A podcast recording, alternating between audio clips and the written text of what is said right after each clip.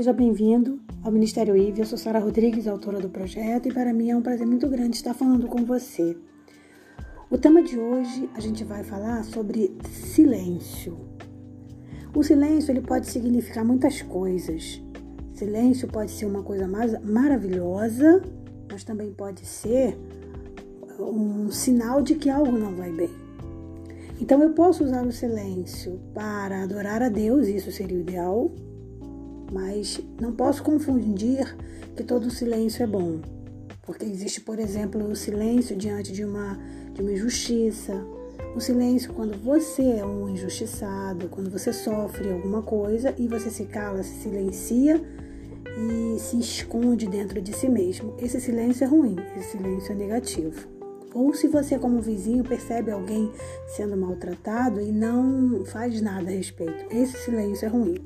Mas hoje eu quero falar do silêncio bom, o silêncio produtivo, o silêncio necessário para ouvir a voz de Deus. Silêncio, de acordo com o dicionário, pode significar muitas coisas e dentre elas, ele é a ausência de som. Então é a ausência de som, é a ausência de palavras.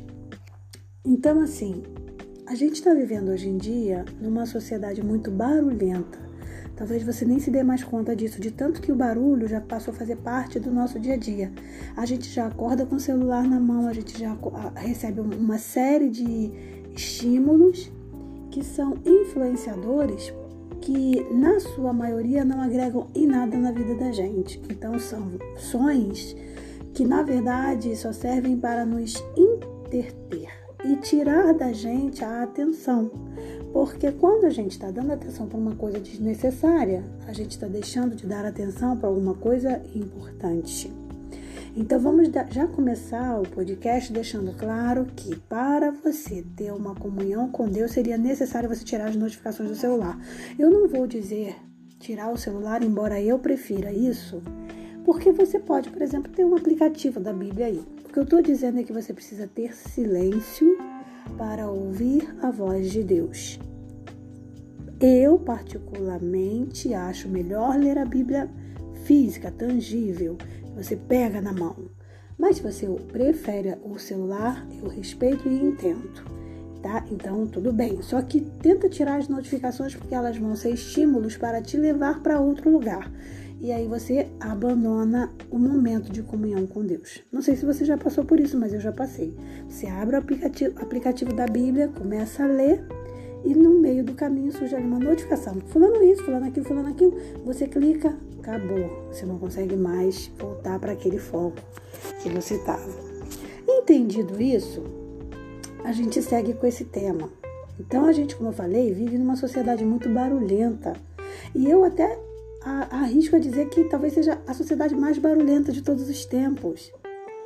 Como que a gente consegue então ouvir a voz de Deus num lugar tão barulhento, numa sociedade tão barulhenta, tão cheia de ruído?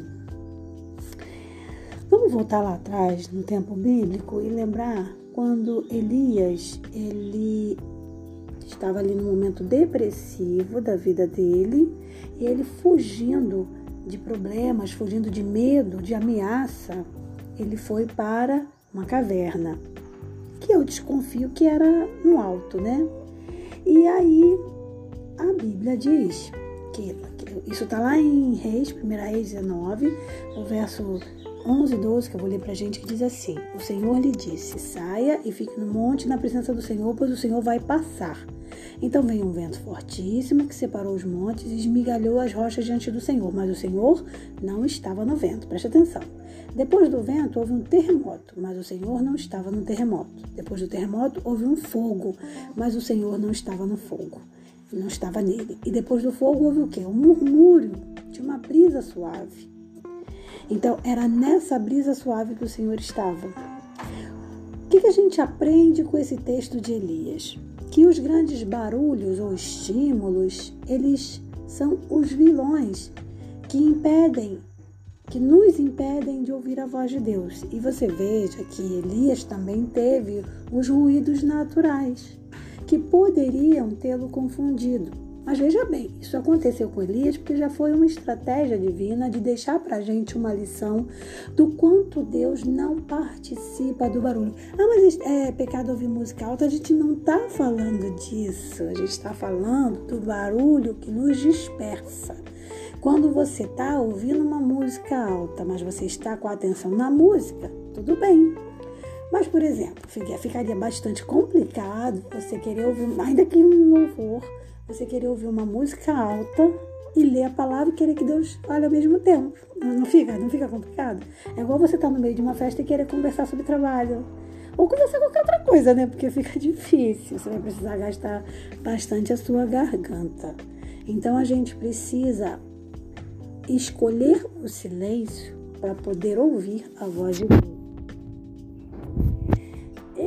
Ontem tive uma.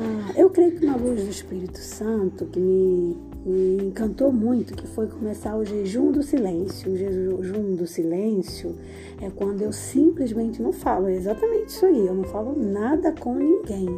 Então eu fui, passei com a minha família, comi, fiz um monte de coisa, mas eu não falei. Deve ter, infelizmente, muitas pessoas que pensaram que eu sou muda. Mas na verdade eu estava no jejum, usei o celular para dizer, não estou podendo falar. E a pessoa lia e entendia. O mais curioso, que eu achei muito interessante, é que as pessoas não se incomodavam, elas achavam até bonitinho. falei, não estou podendo falar. E aí eu passei cartão, fiz um monte de coisa, fiz minha vida normal, só não falei, porque eu estava dedicando aquele momento para ouvir a voz de Deus onde eu fosse. Eu queria ver, perceber coisas que eu não percebo, queria estar atenta. E é incrível no quanto o silêncio ele é rico, no quanto você percebe coisas com o silêncio. Então, o silêncio, o jejum do silêncio é uma dica que eu trago para você hoje, para você fazer se você está vivendo um momento difícil, se você está atravessando um momento de comunicação ruim. Faz o jejum do silêncio, entrega para Deus o seu silêncio. E, se, e a gente, se a gente considerar que hoje a gente fala muito, é um jejum muito interessante, porque seria como se fosse um guloso abdicando de comer. Então você diz, eu falo muito, às vezes eu não ouço a voz do Senhor, às vezes eu não ouço minha família, não ouço meus amigos, então eu vou dedicar agora um jejum para Deus, até mesmo para me policiar e para me educar na voz, na fala. É muito interessante. Então eu super recomendo o jejum do silêncio para você.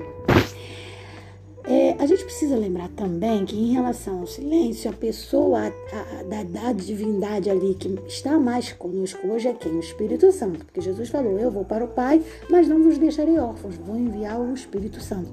Então, quem é que fala mesmo com a gente? O Espírito Santo de Deus. E é ele que precisa do silêncio nosso, tá? Então, você precisa separar momentos de meditação para você poder ouvir a voz do Senhor. Você ora, é você falando com Deus. Você silencia ou ler a Bíblia em silêncio, é Deus falando com você.